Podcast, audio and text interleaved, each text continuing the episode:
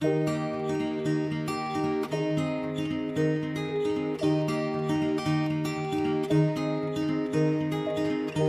were young and we were free and running. Never bothered about what could be coming. Every day we danced and life was smiling. We were young and drunk in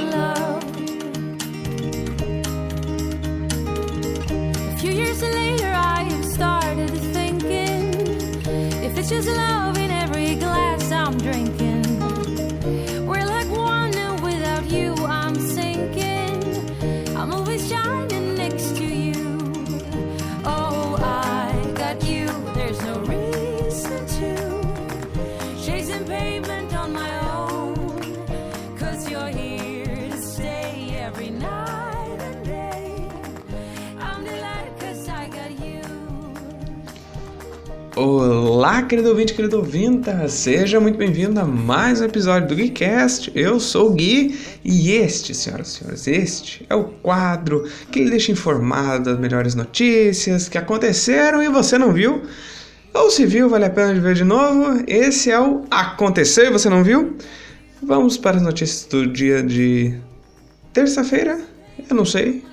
Eu se estou perdido nessa quarentena, não sei mais que dia que dia, mas em data dia 16 de junho de 2020. Né?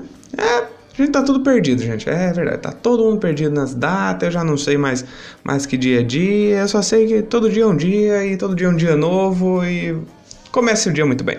Certo? Vamos lá então para as notícias do dia, sem mais delongas e vamos lá. Bom, saiu uma notícia no G1 que tem um corticoide barato que ele está apontando como um primeiro remédio capaz de reduzir mortes por co- coronavírus, né, pelo Covid. Então, daí a notícia diz o seguinte: entenda o que faz o corticoide barato ser apontado como o primeiro remédio capaz de reduzir mortes por Covid. Esse corticoide, esse remédio, ele ele ajuda no combate do, do corona, né? Só que só em casos graves. Então, tipo, ele retarda o avançamento do, do corona só em casos graves. E aí a notícia diz o seguinte: especialistas destacam que substância não deve ser usada sem receita. Medicamento é indicado para tratamento de casos graves em hospitais. Viu? Então, tipo, casos graves aí são esses casos mais complicados, né, que a pessoa precisa de respirador e tudo mais. Pesquisadores da Universidade de Oxford anunciam nesta terça-feira, era terça-feira, que um corticoide barato de uso amplo teve eficácia em casos severos de coronavírus, diminuindo a taxa de mortalidade de pacientes entubados em um terço. É, então, tipo, já é paciente já que está em estágio bem avançado. O remédio, entretanto, não mostrou benefícios em pacientes que não precisam de suporte de oxigênio, ou seja, não se mostrou eficaz em casos leves e nem como prevenção. O remédio é a dexametasona, dexametasona, um corticoide que age como anti-inflamatório e imunossupressor. Ele inibe a ação do sistema imunológico. Sua, forma, sua forma de ação, seja como anti-inflamatório, como imunossupressor, é diferente de acordo com a dose aplicada. Ele tem algumas doenças que já são tratadas com esse remédio, que são a lupus, artrite reumatoide, doenças autoimunes, efeitos e esse tipo de coisa, né? A lupus, artrite, artrite reumatoide, doenças autoimunes. Tem é, essas doenças autoimunes são doenças que o corpo se ataca, então são para essas doenças que ele já está sendo usado para tratamento. Efeitos colaterais podem piorar quadros como diabetes e osteoporose. Então, né, mais uma vez lembrando que realmente não é algo, ah, vamos usar, vamos sair usando e tudo mais. O médico Luciano de Azevedo, do Hospital Sírio-Libanês, reforça a recomendação. Ele diz que de toda vez que a comunidade científica divulga uma pesquisa sobre o medicamento, gera uma corrida às farmácias, né, entre aspas, porque muitas pessoas acham que podem tomar como prevenção. E aí acaba que todo mundo quer quer pegar porque vai, vai, vai me prevenir, mas não é bem assim. Aí ele diz aqui: não faz o menor sentido usar o corticoide nem como prevenção, nem para pacientes em estado leve. Se tiver alguma indicação, é para os pacientes em estado grave, que precisam de oxigênio ou de respirador artificial. Né? Então, tipo, é, é, é, é mais eficaz para esse pessoal que está realmente em estado bem grave.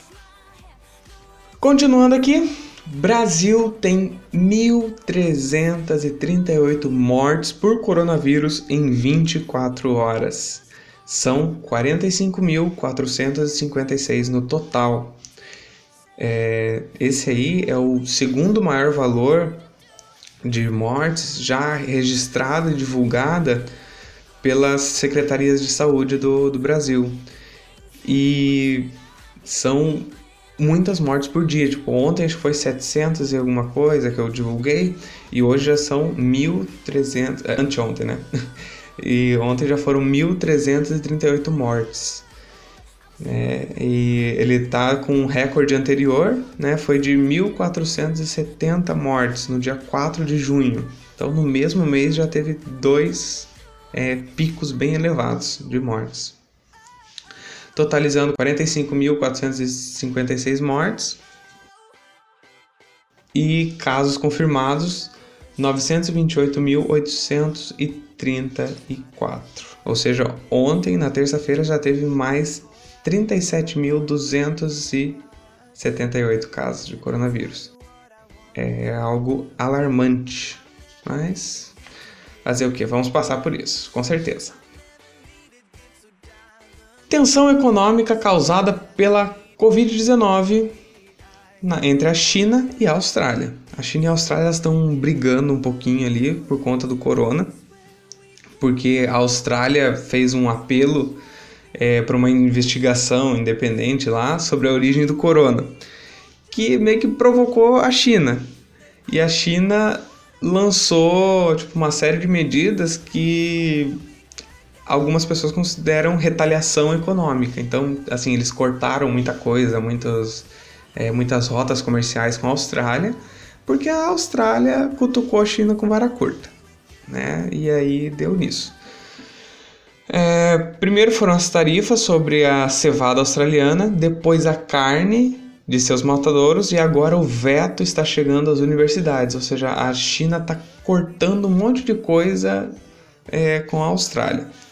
A pandemia do coronavírus trouxe à tona uma disputa latente entre a China e a Austrália que ameaça um fluxo de dinheiro bilionário. Então a gente está falando de bilhões. Para a Austrália, é o pior momento possível para um confronto econômico com a China. Exatamente é, quando se prepara uma reabertura após os confinamentos. O que coloca a Austrália à beira de uma primeira recessão em quase 30 anos. A Austrália evitou, aí tem um parênteses aqui, né, de um jornalista, ele diz o seguinte: a Austrália evitou a recessão até agora em grande parte graças ao seu relacionamento com a China, que é um ator fundamental em sua economia. Mas se a Austrália realmente entrar em recessão, ela agirá de forma mais pragmática. A chegada da pandemia levou o governo australiano a impor uma série de restrições e fechar comércios e escritórios para impedir a propagação do coronavírus. Então, tipo, esses é, fatores acabaram balançando aí as relações entre a China e a Austrália. Mas por hoje essas notícias mais é, mais superficiais, né, mais assim latentes. E a gente vai para agora uma parte mais tranquila, mais relaxada que é o seguinte, agora, não sei se vocês já, já sabem, aquele robozinho é, que é tipo um cachorro, só que é um cachorro meio quadrado e tal, enfim. Agora você pode ter seu próprio robô é, da Boston Dynamics por apenas, senhores, por apenas 74.500 dólares. Só por isso. Só isso a Boston Dynamics finalmente colocou o Spot à venda nos Estados Unidos. E o preço basicamente fará você decidir se você prefere comprar sua casa própria ou um robô canino. É, é difícil, né, escolher, né? o cão robô custa nada menos que 74.500 dólares, o que equivale a 390 mil reais na cotação de hoje. Então, você pode comprar um robô por 390 mil. Assim, né, tem gente que isso é dinheiro de pinga, né?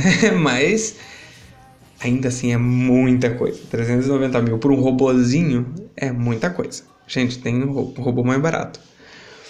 A empresa ainda explicou que o preço alto se deve ao Spot ser o robô móvel mais avançado do mundo, que pode ser programado para múltiplas tarefas. E aí é, ele fala aqui que algumas tarefas são tipo é, são pastorear ovelhas, manter distanciamento social, é, auxiliar médicos e tudo mais, e auxiliar idosos e tal. Então essas finalidades dele são realmente mais para não sei, né, para eu realmente eu fico confuso. 74.500 para um robô que faz essas coisas, eu não, eu não compraria, sabe? Mas enfim, vai de cada um. Se quiser comprar, é só ir lá no site da Boston Dynamics e encomendar o seu por 390 mil. Aí é com você. Avatar, o filme que nunca termina. O filme que nunca termina. A gente. É, o primeiro Avatar eu não lembro quando foi que lançou, mas já faz muito tempo. Com certeza já faz muito tempo e estão gravando ainda. E agora, né, depois do, da, de um período de pandemia, as gravações são retomadas na Nova Zelândia, onde o coronavírus já está contido, já está controlado, já está tudo certo. E eles recomeçaram a gravar. E a notícia diz que, como era previsto desde do, do início desse mês, as filmagens da sequência Avatar foram retomadas. E para celebrar o momento, o produtor John Luckert divulgou uma imagem dos bastidores da, da, produção. Tem no, no site, onde eu vou deixar o link aqui na descrição, onde você vai poder ver as imagens. Tal. É, uma, é um vídeo do Twitter, né, que ele tá, mostra as imagens da, do, do set de gravação lá e tudo mais. As gravações estão ocorrendo na Nova Zelândia país onde os casos de Covid já estão em outro patamar. Né? E por fim, Avatar 2 será lançado em dezembro de 2021. Já Avatar 3 chega às telonas em dezembro de 2023. Isso se não atrasar um pouco mais por causa do corona e tudo mais. E se forem confirmados, os filmes 4 e 5 chegarão em dezembro de 2025 e de dezembro de 2027, respectivamente. A trama dos novos longas ainda não foi é, revelada. O que acontece é que tem filme para Avatar por os próximos 10 anos praticamente. Porque os caras estão gravando tudo ainda e eles querem lançar certinho no cronograma e aí eu tô só observando. Observe. É, espera, gostei muito do Avatar, do Avatar 1. Ansioso para Avatar 2, porque o diretor falou que vai ser um novo tipo de 3D, que vai ser um 3D sem óculos, que é uma nova tecnologia, né? Que quando o Avatar chegou nos cinemas, o primeiro Avatar, ele foi a revolução para o 3D, né? E agora é a revolução para o 3D sem óculos. Então tá indo, evoluindo, evoluindo, evoluindo. E vamos ver o que vai dar, né? Em 2027 vai ter o cinema balançando tudo, a gente vai estar tá lá no, nos navios e tudo mais. certo? Muito obrigado pela sua participação. Tenha um ótimo dia, uma ótima tarde, uma ótima noite, dependendo da hora que você estiver escutando esse podcast. E aproveite aí os seus, o seu podcast, pode escutar outros que estão ali na, no nosso sitezinho e você pode escutar esses podcasts, todos eles, todos eles no, no Spotify e no Google Podcast também. Tem umas duas outras plataformas que não são muito famosas, mas elas também estão funcionando também. É, tem que são o Rádio Public e o Breaker, que eu conheço assim. E você pode estar escutando este podcast nessas plataformas, certo? Muito obrigado pela sua presença. Grande beijo, grande abraço e até a próxima. Tchau.